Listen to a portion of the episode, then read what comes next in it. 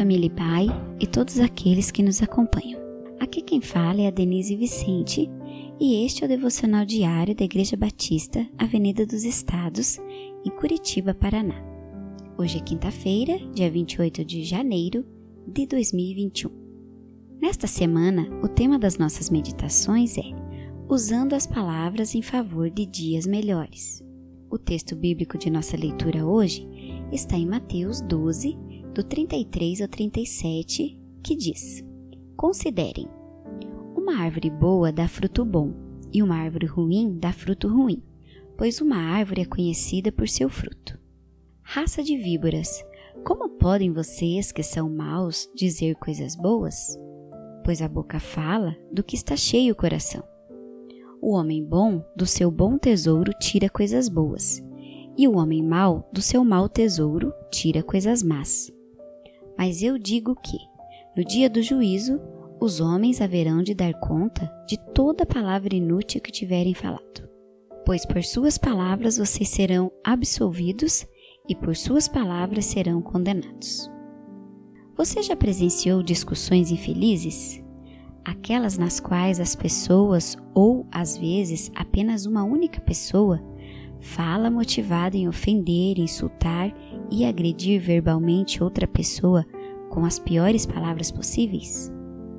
Pois bem, no texto que lemos hoje, a palavra de Deus nos alerta que nós somos responsáveis pelas nossas palavras e que nós não podemos usá-las sem critérios ou cuidado, que não podemos sair por aí dizendo qualquer coisa que nos venha à mente com motivações que não sejam ao mesmo tempo a justiça, a verdade e a bondade. O contexto dessa advertência de Jesus aqui em Mateus era uma acusação que os fariseus fizeram a Jesus.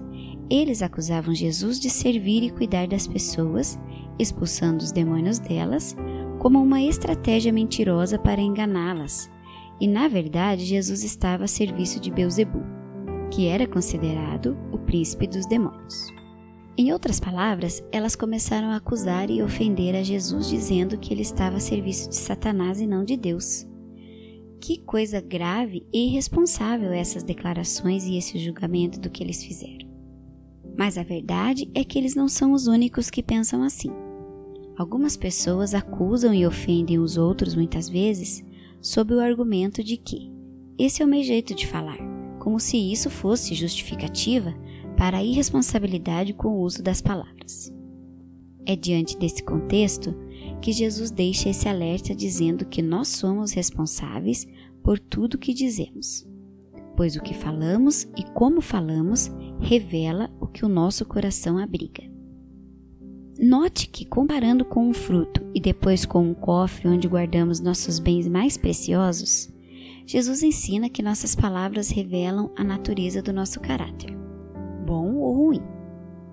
Assim como o fruto de uma árvore revela a qualidade da árvore onde foi gerada e nosso cofre revela o que tem valor para nós, nossas palavras revelam o estado interior dos nossos corações. Diante desse alerta, fica também uma orientação positiva para que procuremos abrigar em nossos corações os melhores sentimentos e pensamentos. Lembrando do que nos ensina Provérbios 4, 23 e 24. Acima de tudo, guarde o seu coração, pois dele depende toda a sua vida. Afaste da sua boca as palavras perversas. Fique longe dos seus lábios a maldade. Sob essa advertência e orientação de Jesus, convido você a orarmos hoje por mais equilíbrio e moderação em nossas palavras, e que nossos corações abriguem a humildade e a bondade, para que deles saiam boas palavras para abençoar as pessoas. Que Deus te abençoe.